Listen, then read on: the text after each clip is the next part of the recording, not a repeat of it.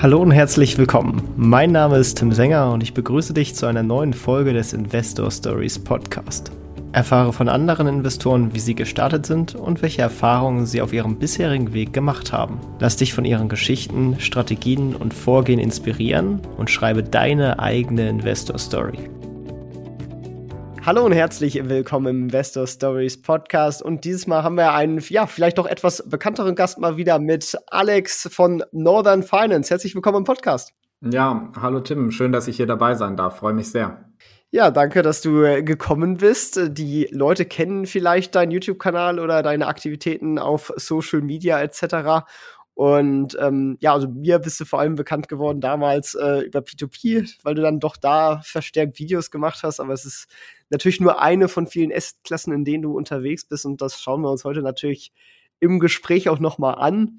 Ähm, vielleicht für diejenigen, die dich noch nicht kennen, äh, magst du mal so ein bisschen eine Einleitung geben, wer du bist und äh, was du so machst. Ja, gerne. Also mein Name ist äh, Alex Black und äh, die meisten äh, kennen mich dadurch, dass ich einen YouTube-Kanal habe, der heißt Northern Finance. Und da poste ich zweimal die Woche Videos zu zwei Themen. Ähm, das ist das Investieren in P2P-Kredite, wie du eben gesagt hast, und Investieren in ETFs, also passive Indexfonds das ist auch so meine eigene Investmentstrategie. Da gebe ich regelmäßig Portfolio-Updates, Erfahrungsberichte, Vergleiche, Ratings, all sowas. Und äh, ja, das macht mir ziemlich viel Spaß. Ich mache das jetzt seit äh, fast fünf Jahren.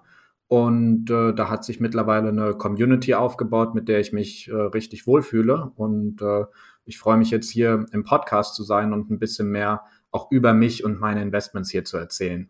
Sehr gut, dann springen wir doch am besten mal ganz nach vorne. Wie bist du überhaupt zum Investieren gekommen? Wann war das? Ähm, ja, also ich bin Jahrgang 96 und äh, als ich dann 18 geworden bin, habe ich mir auch direkt meine erste Aktie gekauft. Ähm, das war MTU Aero Engines, kennen vielleicht äh, die einen oder anderen, die bisschen mehr in Deutschland investieren. Ähm, da habe ich mir dann auch meinen ersten ETF gekauft. Das war auf den MDAX und äh, ja, das waren bis heute eigentlich ganz, ganz coole Investments. Ähm, und die habe ich auch beide nicht verkauft. Ähm, ich habe mir wirklich nur relativ wenig Anteile geholt, aber ähm, ist für mich so eine mehr so eine Art Erinnerung äh, an den Anfang, äh, an einen sehr bescheidenen Anfang, weil ich habe nichts irgendwie geerbt oder so. Ähm, habe äh, keine super vermögenden Eltern oder sowas, sondern hatte einfach immer so ein gewisses Interesse für Aktien, aber ich glaube, so richtig angefangen hat äh, vielleicht schon während der Schule. Da gab es so ein Planspiel Börse. Ich weiß nicht, ob ihr auch sowas hattet, aber da hat die Sparkasse dann bei uns, äh, die lokale Sparkasse, so ein Spiel veranstaltet, wo jeder 100.000 Euro hatte. Dann hat man sich so in Gruppen zusammengefunden und über ein halbes Jahr in Aktien investiert. Und äh, wer dann am meisten in sechs Monaten gemacht hat, hat gewonnen. Das fand ich schon ziemlich cool und war da sehr aktiv. Gewonnen habe ich leider nicht, aber vielleicht war das so der erste Einstiegspunkt. Da war ich so 15 oder 16, glaube ich.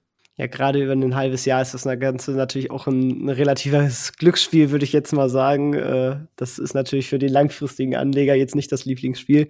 Ähm, aber insgesamt natürlich wirklich äh, sehr cool, immer diese Börsenspiele, um, überhaupt mal an das Thema herangeführt zu werden.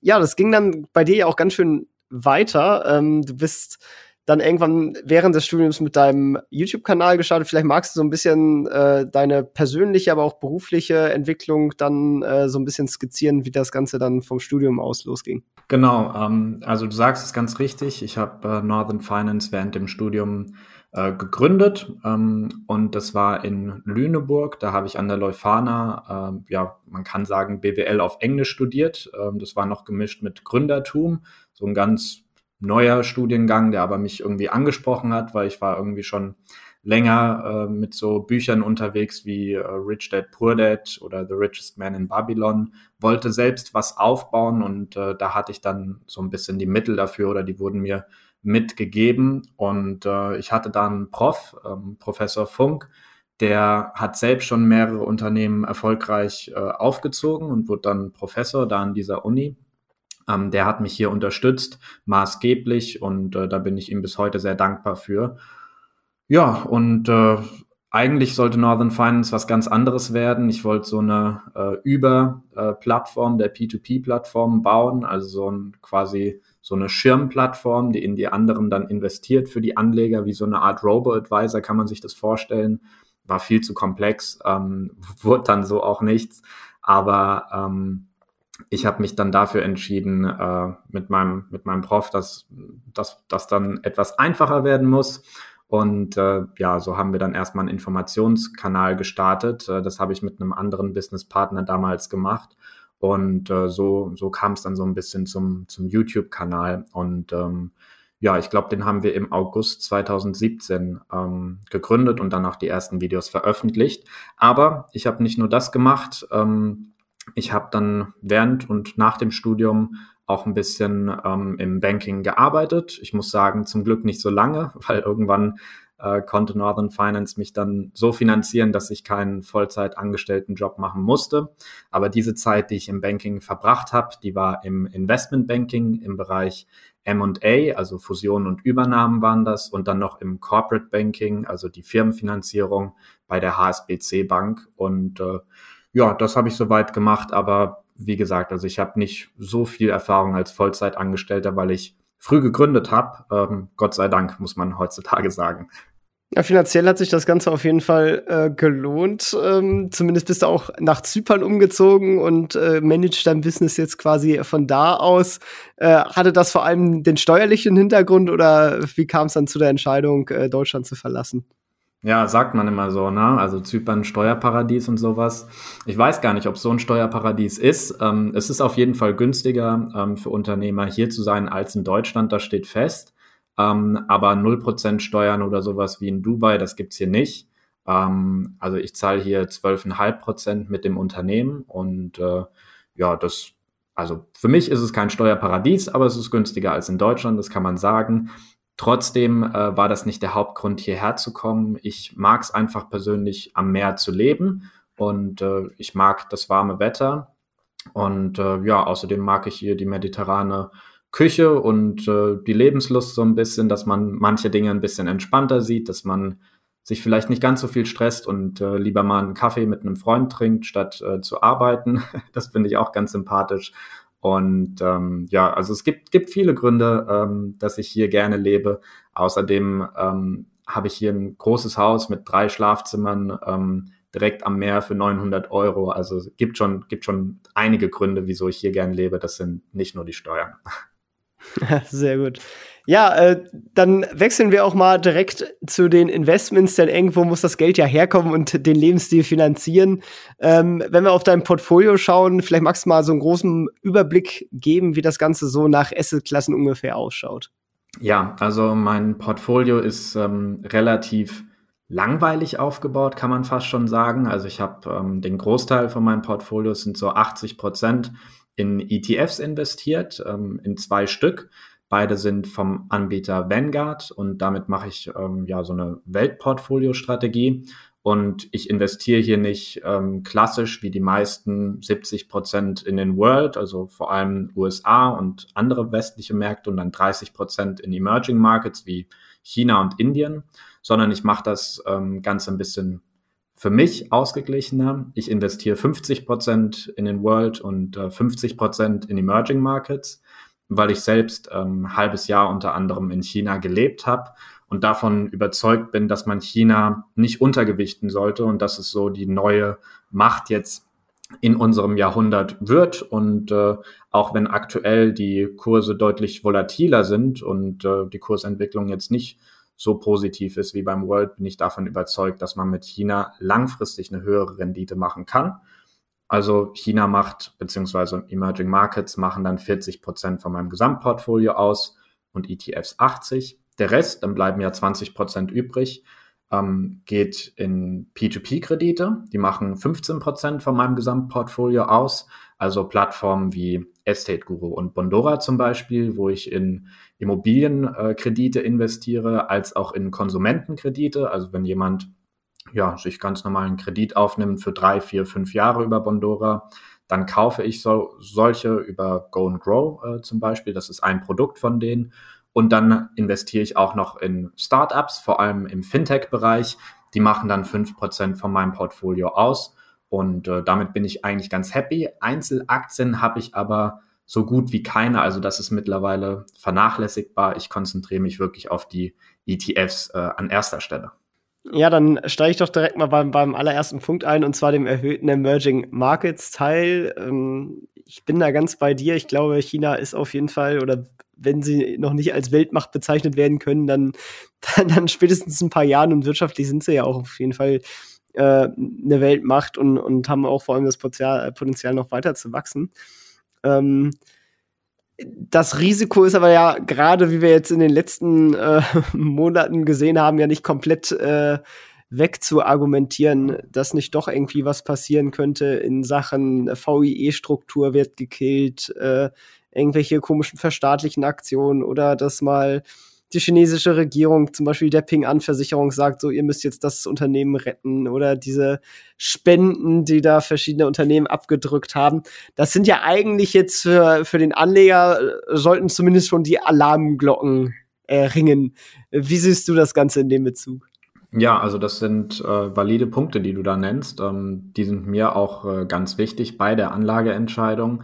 Ähm, ich glaube jetzt ich weiß nicht, wann du den Podcast hier veröffentlichst, aber äh, gestern am Mittwoch äh, ist der Hang Seng Index, glaube ich, neun Prozent nach oben gegangen, wo die, äh, wo die chinesische Regierung versprochen hat, dass sie den Aktienmarkt jetzt wieder deutlich weniger regulieren werden und ähm, ja, wieder liberaler vorgehen werden. Ähm, da gab es ja doch einen ziemlichen Kurssturz, wie du richtig angemerkt hast. Und heute ging es nochmal sieben Prozent nach oben ja, also ähm, da ist ganz schön viel Volatilität aktuell im Markt, auch wegen den äh, Bedenken, die du da eben geäußert hast, sind die Kurse aktuell sehr niedrig.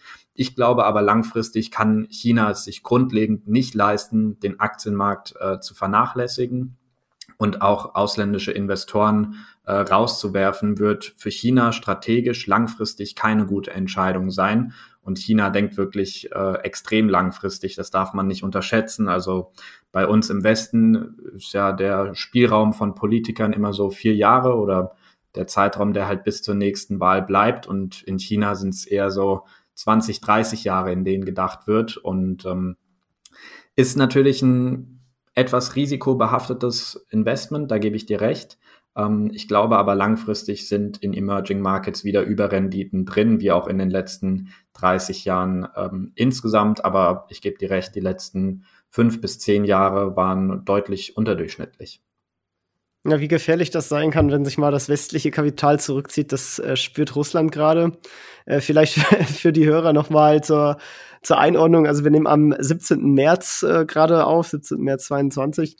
Ähm, und ja, die Folge kommt wahrscheinlich nämlich mit zwei Monaten Verzug ungefähr raus. Ähm, vielleicht auch nur anderthalb, aber so. Deswegen äh, kann dann äh, schon wieder alles anders aussehen, obwohl äh, ja dann hoffentlich schon der Krieg zu Ende ist oder äh, irgendwie da was passiert ist und in, in China weiter kapitalistisch freundlicher geworden ist. Das wäre natürlich sehr schön. Ähm, wie siehst du die anderen Länder, also so Indien und so weiter, die haben ja, sag ich mal, ähnlichere Probleme. Bist du da genauso bullish wie China? Also ich meine, China hat bis vor einigen Abstürzen natürlich auch definitiv den Bärenanteil vom Emerging Markets Index ausgemacht. Ähm, aber gerade so Indien und so weiter sind natürlich auch spannende Märkte. Ja, definitiv. Also ähm, ich finde es auch gut, dass ich äh, hier nicht nur äh, China-ETFs in meinem Portfolio habe, sondern den ganzen Emerging Markets ähm, Anteil oder ETF und da eben auch Indien dabei ist. Ähm, ich finde Indien, weil du eben äh, mich spezifisch darauf ansprichst, wirklich ein interessantes äh, Land. Es ist ähm, ja uns vielleicht auch noch deutlich näher als China, weil es eben keine, ähm, ich sag mal, Autokratie ist, sondern äh, deutlich mehr eine Demokratie. Und hier Investments vielleicht weniger risikobehaftet sind, dass sie unter staatlichen Einflüssen, Einflüssen leiden wie in China. Also Indien äh, für mich sehr attraktiv und äh, ja, dieses neue Jahrhundert, ich glaube, es gehört den Emerging Markets und äh, das letzte hat den USA gehört, aber für mich ist die USA so ein bisschen auf einem absteigenden Ast. Ähm, die werden auch dieses Jahrhundert noch eine Rolle spielen. Mein Anlagezeitraum sind so 30, 40 Jahre und da fühle ich mich einfach mit den Emerging Markets wesentlich wohler. Ähm, und da kann ich aktuell auch die Volatilität in Kauf nehmen. Und äh, ja, so, so investiere ich zumindest ähm, gern, aber ich bin mir durchaus der Risiken von Emerging Markets, glaube ich, bewusst, ja.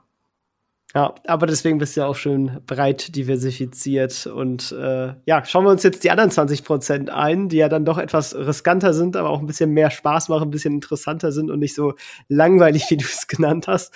Ähm, ja, äh, steigen wir mal bei P2P ein. Äh, hast schon Estate Guru und Bondora erwähnt. Auf welchen Plattformen bist du da noch unterwegs?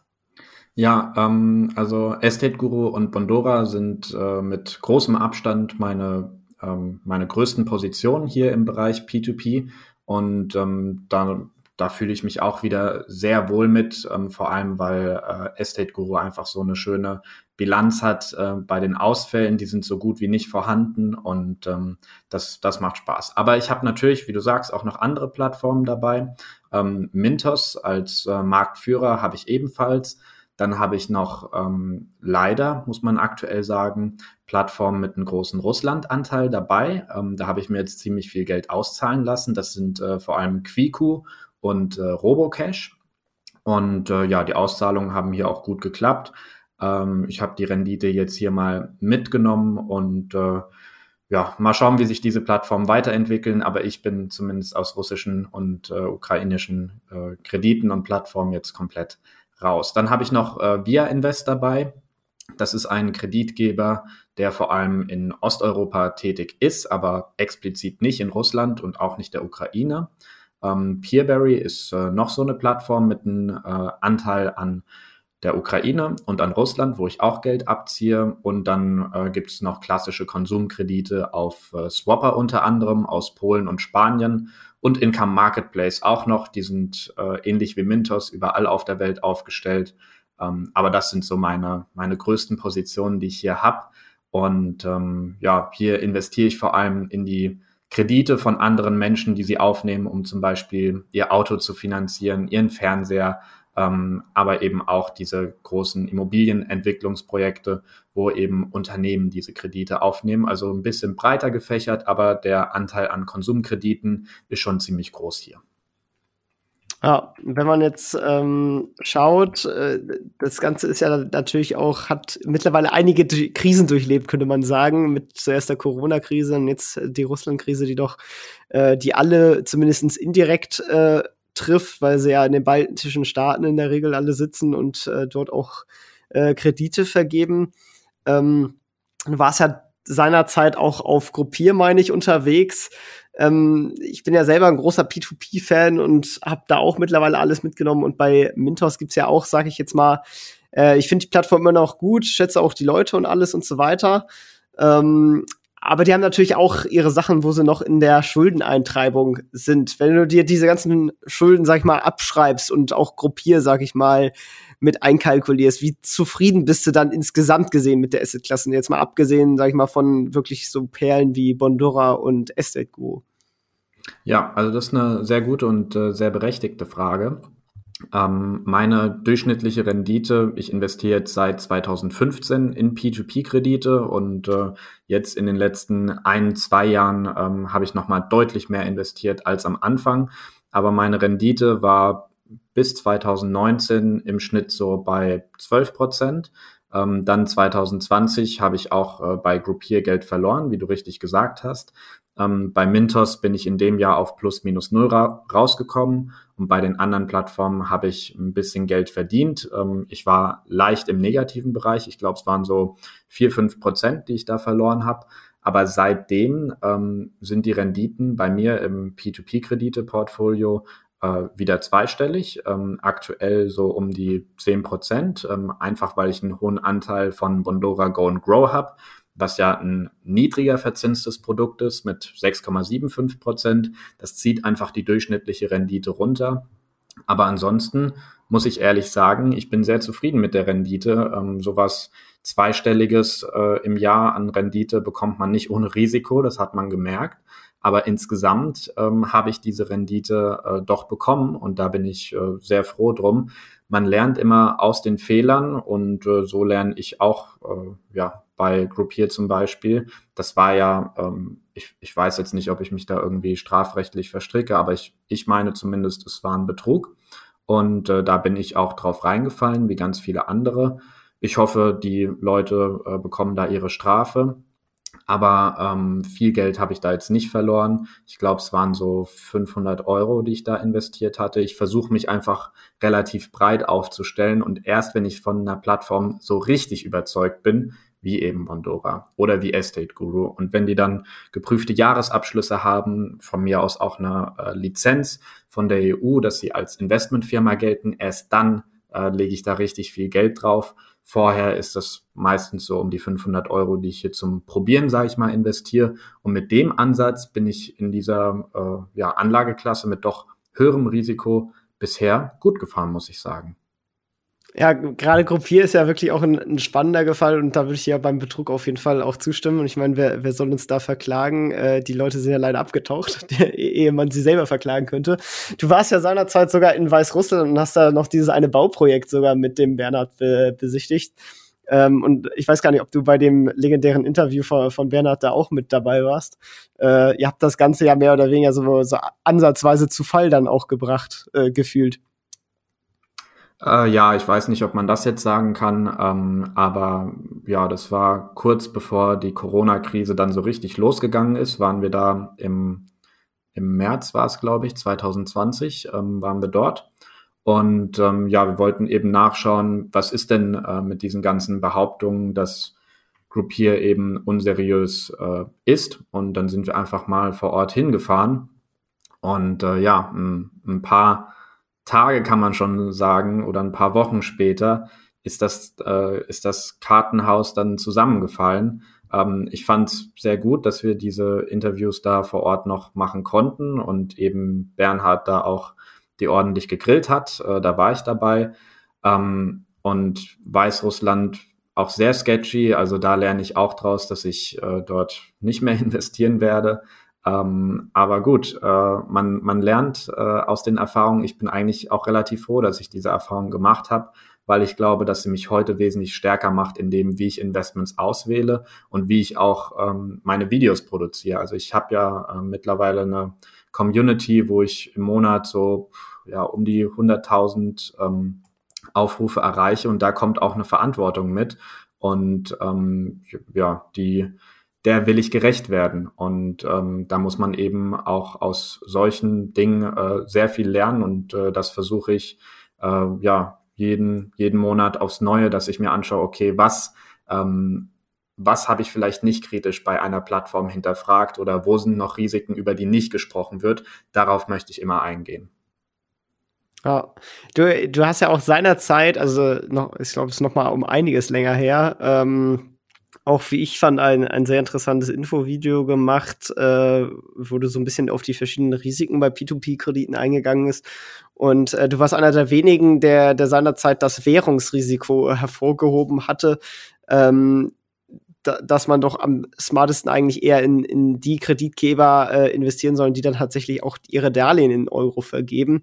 Weil wenn man da in Simbabwe oder ähm, so weiter, da, ja, die vergeben natürlich ihre Darlehen an die Einwohner da nicht in Euro. Und äh, das ist den äh, Investoren natürlich mittlerweile mehrmals auf die, äh, auf die Füße gefallen, in, einmal in Hinsicht der Türkei, wo der starre, äh, starke Abfall der, der Lira dazu geführt hat, dass natürlich jetzt der Kreditgeber in der Türkei, der eigentlich eine ganz solide Bilanz hat, äh, aber auf einmal viel höhere Schulden hat, weil er sie ja in Euro aufgenommen hat und die Lira jetzt viel weniger wert ist.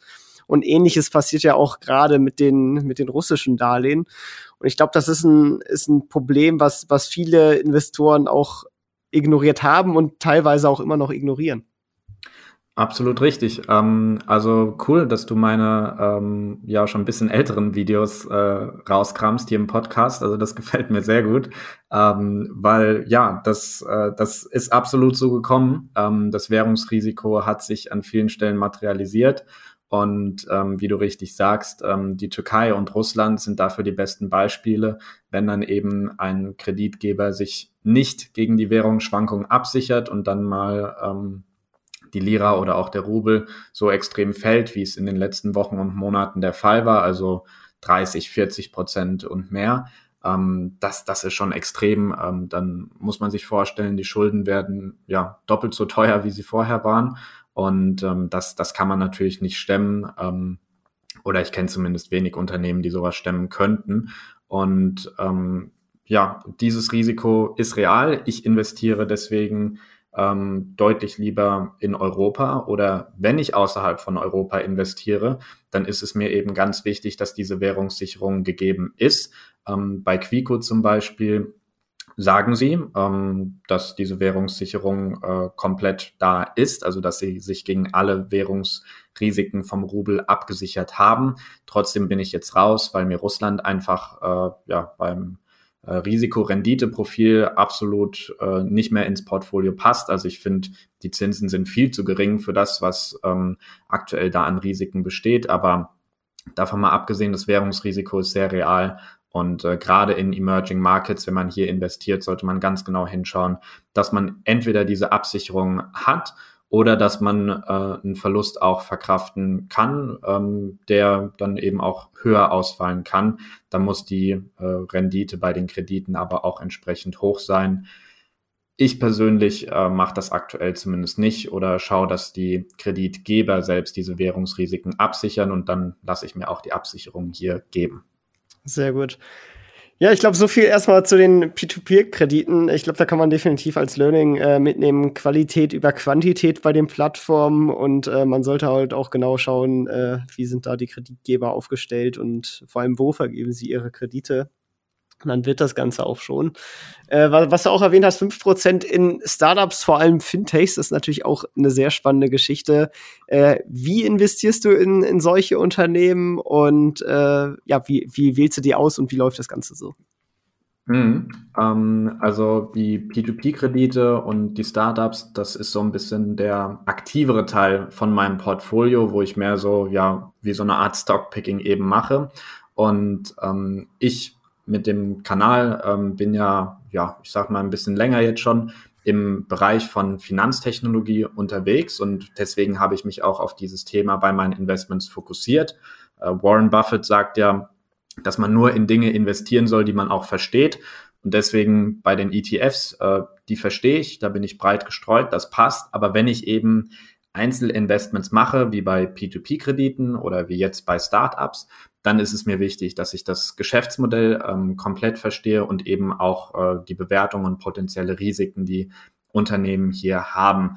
Um mal ein äh, paar Beispiele hier zu machen, ähm, wie ich vorgehe. Ähm, wir haben ein Unternehmen, das heißt ID Finance. Das ist ein Kreditgeber, der auch auf Mintos aktiv ist. Die vergeben Kredite in Spanien und Lateinamerika. Und äh, hier habe ich schon, äh, wann war es? Ich glaube, ja, 2019, Ende 2019 war es, ähm, investiert ins Eigenkapital und äh, das habe ich kürzlich jetzt wieder gemacht, äh, Ende 2021.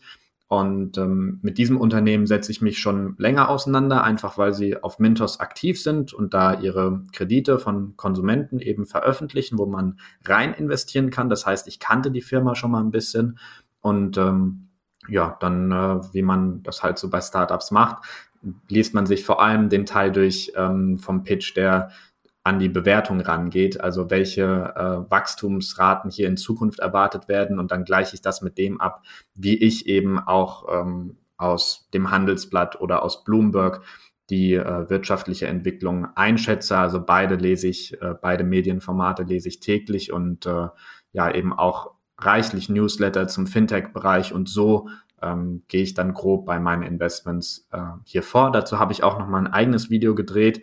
Ich glaube, das würde den Podcast jetzt ein bisschen sprengen, wenn ich da auf alles eingehe, äh, wie ich das mache. Aber ähm, ja, hier habe ich einige äh, Fintech-Unternehmen in meinem Portfolio drin, mit denen ich allensamt sehr happy bin und ähm, ich investiere erst in der Phase, das ist vielleicht auch noch wichtig zu sagen, wenn, ähm, wenn die großen Investoren auch dabei sind. Also ich bin kein Angel-Investor, der jetzt in dieser sogenannten Seed-Phase investiert, wenn gerade mal die Idee da ist und ein Team. Also bei mir müssen dann auch Umsätze und Wachstum wirklich vorhanden sein, dann auch gerne eine höhere Bewertung zwischen irgendwo zwischen ähm, 20 und 100 Millionen, da fühle ich mich relativ wohl. Ja, dann YouTube-Kanal ver verlinke ich natürlich auch in, der, in den Shownotes. Also wer sich da interessiert, kann da natürlich auch gerne reinschauen und äh, mehr sehen und hören. Ähm, ja, ich fand dein Portfolio auch ganz spannend. Ich habe mir das Video natürlich auch angeguckt. Ähm, es, es sind ein paar Sachen dabei, die ich auch äh, tatsächlich nutze, äh, wie zum Beispiel die Curve Card. Äh, da hattest du mal nicht investiert. Äh, ja, cool. Sehr, sehr cooles Produkt. ja, macht Freut auf jeden Fall Spaß. ähm, genau. Ja, jetzt kommen wir äh, zu ein paar härteren Fragen oder einer härteren Frage. Und zwar, was würdest Bitte. du als deinen größten Fehler beim Investieren bezeichnen? Ähm, ja, viele sagen ja immer, der größte Fehler von ihnen sei nicht äh, früh genug angefangen zu haben. Ähm, ich ich habe mit 18 angefangen, von daher kann ich das jetzt nicht so als pauschale, langweilige Antwort geben. Aber mein größter Fehler war wahrscheinlich, ähm, ja, in, in Groupier zu investieren damals. Ich meine, ich habe jetzt diese 500 Euro verloren. Das ist jetzt nicht besonders äh, viel, wenn man so von heute darauf zurückschaut. Aber ähm, für mich ist immer das Wichtige, aus den Fehlern auch äh, zu lernen und ähm, nicht einfach nur das Ganze abzuhaken und zu sagen, okay, wir machen jetzt weiter wie gewohnt sozusagen, sondern äh, dass man aus diesen Fehlern lernt. Und äh, finanziell war das vielleicht mein größter Fehler. Und sonst ähm, fühle ich mich bisher mit meinem Portfolio sehr wohl und äh, bin auch ganz froh, dass ich, dass ich früh mit dem Investment angefangen habe. Wie gesagt, also der, der größte Fehler ist, ist nicht anzufangen oder zu meinen, ich hätte noch Zeit. Ähm, Stichwort Zinseszins. Also äh, ja, je früher man anfängt, desto besser. Aber man macht halt auch Fehler am Anfang und das ist völlig okay. Genau. Drehen wir das Ganze ins Positive. Was war dein größter Erfolg beim Investieren? Haha. ähm, weiß ich jetzt gar nicht so spontan. Also ähm, mein größter Erfolg beim Investieren war vielleicht nicht mehr oder nicht den Pfad als Angestellter zu gehen, sondern mich früh selbstständig zu machen. Ähm, das war dann Investment vielleicht in mich selbst und in meine Firma, das ich dann getätigt habe. Das war jetzt nicht gerade börsennotiert, aber wenn wir irgendwas börsennotiertes sagen wollen oder ein Startup, dann, dann können wir äh, gerne bei ID Finance bleiben. Also da habe ich äh, mein Geld jetzt, glaube ich, vervierfacht. Ja. Ja, das macht natürlich Spaß. ja, bin mal auch immer gespannt bei, bei solchen Sachen. Ich bin ja auch bei, bei so ein paar Startups äh, mit dabei, wie dann tatsächlich auch so ein Exit aussieht äh, und äh, wie man dann da äh, entlohnt wird. Ich hatte den Case tatsächlich bei, bei einer deutschen Plattform mit Companisto. Da hat das Startup quasi einen Exit gemacht, ist an die Börse gegangen aber weil sie äh, zu der Zeit war das noch so ein doof strukturiertes Nachrangdarlehen. Die haben die oh, wow. Gesellschaft so verschlachtet, äh, äh, verschachtelt, dass in dem Sinne offiziell der, der Exit, äh, das Exit-Ereignis nicht, äh, nicht ausgelöst wurde. Das heißt, ich habe jetzt ein Nachrangdarlehen an eine Tochter einer börsennotierten Gesellschaft. Ähm, oh mein Gott. Ich bin mal gespannt, ob das zu einem Gerichtsprozess noch mal führt. Ich habe da auf jeden Fall mal Companisto angehauen. Ähm, äh, aber ja, bin mal, bin mal gespannt, wie es da weitergeht. Das, das ist ja interessant. Also ich habe mir Companisto letztens angeschaut und mir überlegt, ob ich da investieren soll und habe hab mich dann dagegen erstmal entschieden. Also interessant auch die Story jetzt von dir dazu zu hören. Ähm, bestätigt mich. Man so muss natürlich sagen, dass, dass heutzutage, ähm, heutzutage machen sie es besser. Äh, mittlerweile haben ja. sie es ähnlich wie auf den britischen Plattformen äh, wie Crowdcube und Cedars, dass du tatsächliche ja. Eigenkapitalanteile mittlerweile auch kaufst. Ne? Also da ja, ist jetzt trotzdem. nicht mehr diese Nachrangdarlehensstruktur, aber ja, klar. okay, okay. Äh, ich finde, es sagt viel aus über, ähm, also ich will jetzt nicht über Companisto ablästern, ne? aber das ähm, das sagt einfach für mich viel aus, wie man mit Investoren umgeht und die sollten äh, das A und O sein und äh, so sollte man allgemein mit Investoren nicht umgehen. Meine Meinung. Gut, das ist auch mehr die Company. Also äh, klar, Companisto könnte da könnte da vielleicht auch noch mehr tun, aber sie sind auf jeden Fall dran und äh, und, und sind da zumindest auch auf, auf der Investorenseite unterwegs. Ich meine, die haben ja selber ein Interesse daran, bei, bei denen gibt es ja auch so eine Fee, die erst ausgelöst wird, wenn, wenn ein Exit passiert. Ähm, dann. Okay, äh, halt mich da mal auf dem Laufenden. Also da, das interessiert mich jetzt echt. das mache ich gerne, mache ich gerne.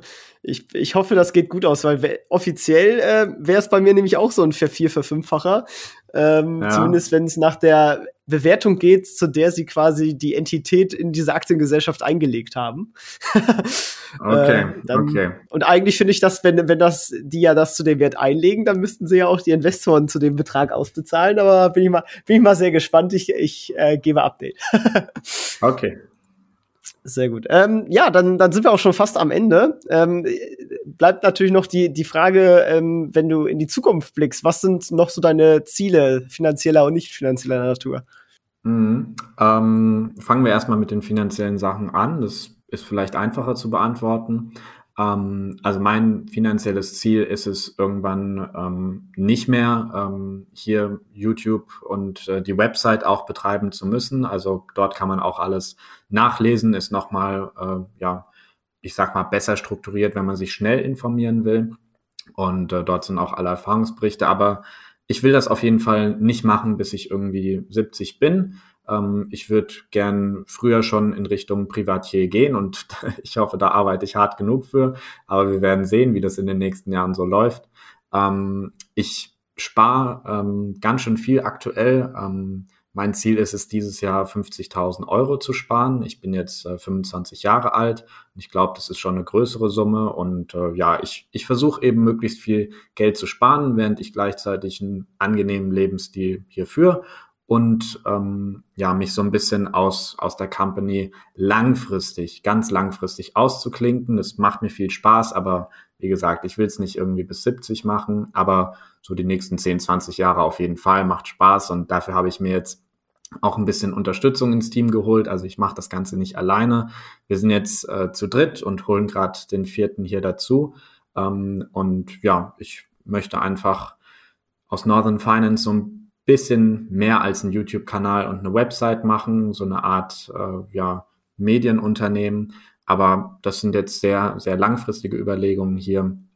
Auf jeden Fall irgendwann, so in 10, 20 Jahren, will ich mich da vielleicht ausklinken und nicht mehr arbeiten müssen. Ob ich es dann trotzdem tue, ist eine andere Frage.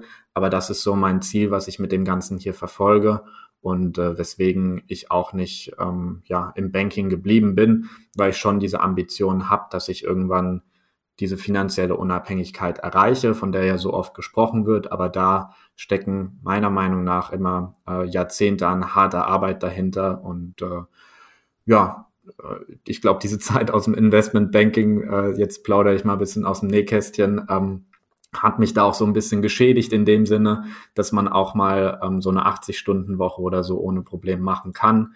Und äh, das, das ist in der Vergangenheit auch bei Northern Finance passiert, sagen wir es mal so.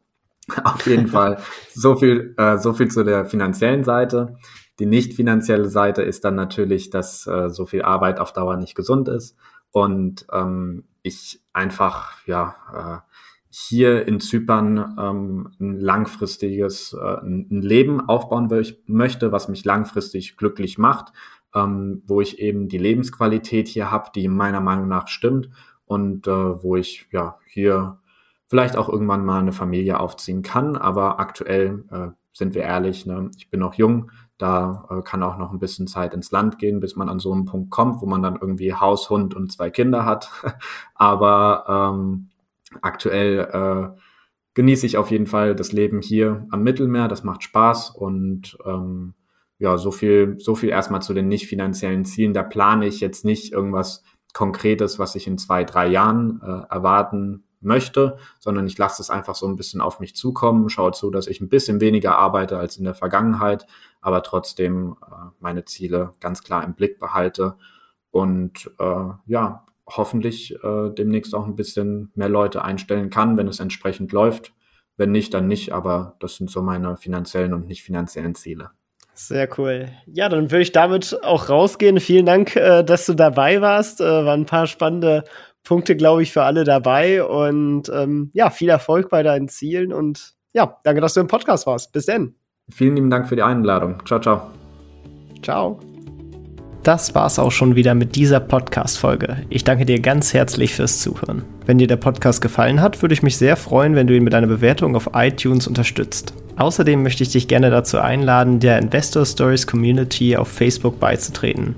Hier hast du einen Austausch mit Gleichgesinnten und professionellen Investoren, die selber ihren Weg in die Freiheit der Finanzen gegangen sind und von ihnen kannst du lernen oder auch selber andere Leute bereichern und zudem ist dort Feedback zum Podcast immer willkommen. Um ganz schnell dorthin zu gelangen, kannst du auch einfach investor-stories.de slash community eingeben. Ich freue mich, wenn du auch beim nächsten Mal wieder dabei bist. In diesem Sinne, alles Gute, dein Tim.